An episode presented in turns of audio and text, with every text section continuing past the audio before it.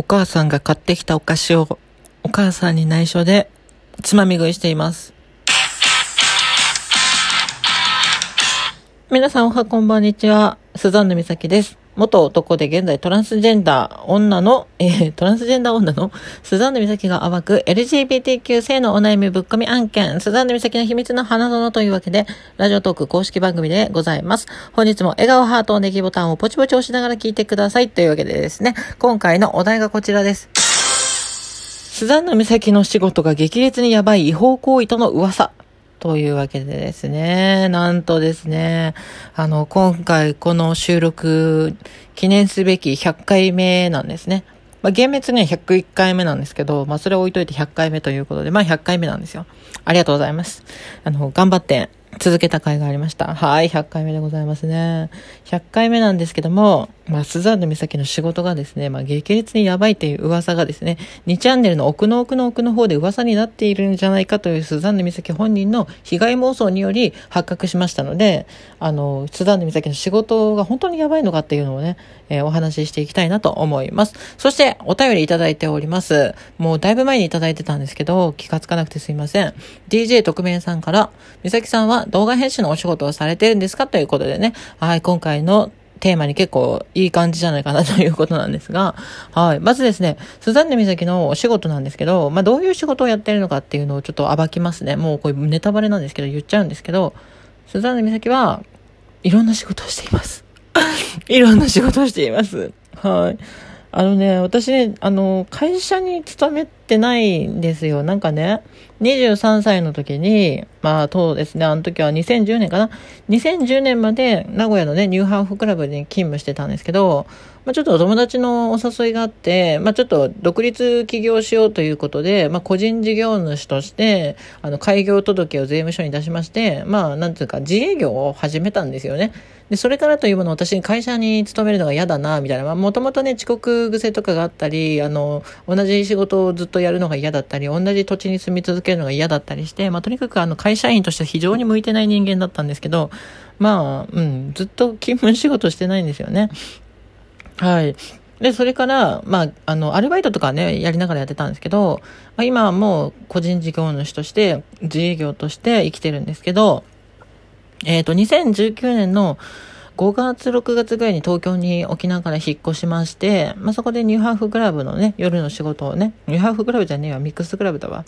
で働いてたんですけど、今はね、コロナの影響でそこも潰れてしまいまして、まあ、また自営業に戻ったんですけど、今の仕事は何してるかっていうと、まあもともとね、なんか収入も安定してなかったんですけど、コロナの影響でね、まあそのお仕事もなくなったし、自分でどっか会社に勤めてるわけじゃないし、まあとにかく収入やばいな、やばいな、やばいやこれっていうことでいろんなお仕事をしてまして、まあこのラジオトークのね、あの話っていうのも結構仕事としてやってるんですよ。だからまあちょっと多分収入的なものがラジオトークからいただけると思うんですけど、まあまだまだあの始めたばっかりなんで、本当お小遣い程度なんですけど、まあそれとか、あと YouTube ですね。皆さんご存知かな？わかんないけどね。この私のラジオトークをいつも聞いてくださってる方だったらなんとなく知ってると思うんですけど、スザンヌ美咲 YouTuber としても活躍しておりまして、YouTube をやってるんですね。で、まあ、この YouTube のお仕事もですね、まあ、なんというか、スズメの涙というか、まあ、お小遣い程度なんですよね。で、その他ですね、うーん、何してかな。あ、そうそうそう。病院の紹介を結構してるんですよね。病院の紹介は、なんかアフィリエイトとか言って、まあ、聞いたことある人は聞いたことあると思うんですけど、あの、病院に患者さんを紹介して、え患者さんが、まあ、何かね、美容整形手術なり、まあ、なんかやったら、その金額の何パーセントもらえるみたいな、そんな感じの病院の紹介をしてますね。で、私の場合だと、愛知県名古屋市にある、あの、フローブクリニックっていうね、あの、ニューハーフとか、えー、そういった方々、トランスジェンダーの方々にはまあまあ有名なところの紹介をしておりまして、そこで紹介した方がですね、整形手術、例えば包協だったり、えー、性別適合手術だったり、あとは抗がん摘出手術などをすると、えっ、ー、と、手術量の10%がスザンヌ岬に入ってくるみたいな、そういった紹介業をしています。はい。で、あの、まあ、そういったこともあってですね、なんか、普通の人とはちょっと違う仕事の働き方とか稼ぎ方をしているもんで、なんかね、一部のね、人からね、なんかスザンヌ岬怪しいことやってんじゃないのみたいなことを言われてるんですよね。まあ、確かに、その一般的ではない仕事をしているので、怪しいといえば確かに事実その通りだと思うんですよ。なんか、え、聞いたことないそれ、みたいな感じだと思うし、うん、怪しいと思うんですよね。ただね、違法行為かどうかっていうと、まあ違法行為ではないと思うんですよね。多分違法行為だったとしたら、私このラジオトークで話さないと思いますし、もしかしたら、あの、ななんていうのかな、捕まってるかもしれないし、まあ、仮にですよ、まあ、今お金がなくてやばいみたいな話をよくしてるんですけど、違法行為をやるんだったら、それだけのリスク取るんだったら、もっと稼げる仕事したいですよね。はい。月収億みたいなね。月収億稼ぎました。えっ、ー、と、消費者騙して1000万荒稼ぎしました。みたいなことをしないと、やっぱり、その違法行為をやるメリットないですよね。なんか、なんか本当、何ですかね、一生懸命頑張って働いて月10万ぐらい収入もらって、それが犯罪だっただったら、本当に、あの、普通にアルバイトした方が稼げるんじゃないでしょうかと思うし、うん、なので、まあ、違法行為はね、まあ、するつもりは一切ないんですけど、まあ、変な、やばい、やばいってか、あわ、怪しい仕事をしてるって言ったら多分怪しい仕事かもしれないですね。うん。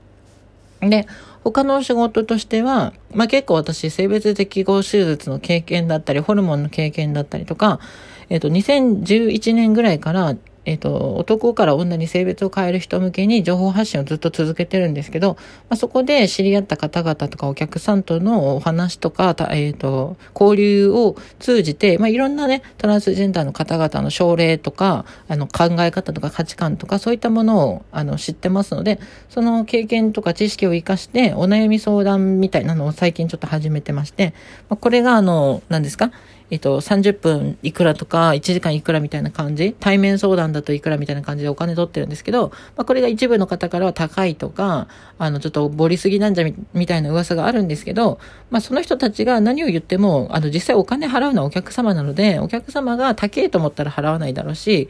うん、高いと思ってないからお金を払うわけなので、まあ、誰が何を言おうと、まあ、2チャンネルとかツイッターとかで何を言おうと、まあ、知ったこっちゃねえということなので、私は健全な仕事としてやっておりますよって感じですかね。うん。まあ私はぶっちゃけ思いますもん。ブランドバッグとかさ、例えば、あの、まあバレンシアガとかね、あの、グッチとかね、あの、普通の服、私から見たらね、普通の服に、まあ、5万とか6万とかついてると、え、これは T シャツですよねって思う時があるんですけど、でもやっぱりそれは私は買わないわけじゃないですか。私はそのブランドに価値を見出してないから1円も払わないんですけど、そのブランドに価値を見出す人が、まあ、T シャツが相場ではね、2000円とか3000円とかだと思うんだけど、5万なり6万なり払うわけなんですよね。だから、あの、まあ、外野が何をがごちゃごちゃ言おうと、金払うお客様が文句言わなければ問題ないと私は思うって感じですかね。逆に、あの、まあ、周りからとやかく言われるのは、まあ、ブランドの証明なのかなっていうふうに思ってるので、うん。まあ、逆に怪しいって言われ続けているのは、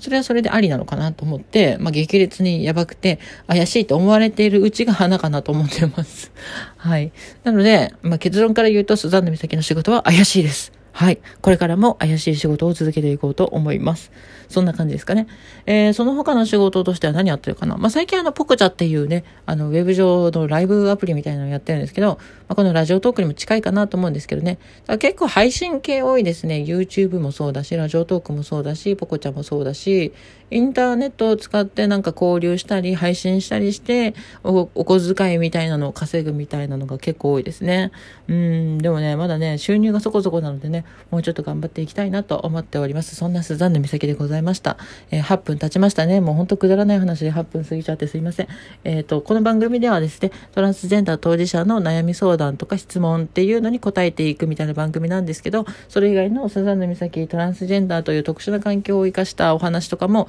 やったりやらなかったりでございます。はい。お便りお差し入れ、えーお気軽にどうぞ。そして今回 DJ 特命さん、えー、動画編集のお仕事されてるんですかってことで、あ、言ってなかった。動画編集の仕事もしてます、そういえば。あの、動画編集ね、YouTube で動画編集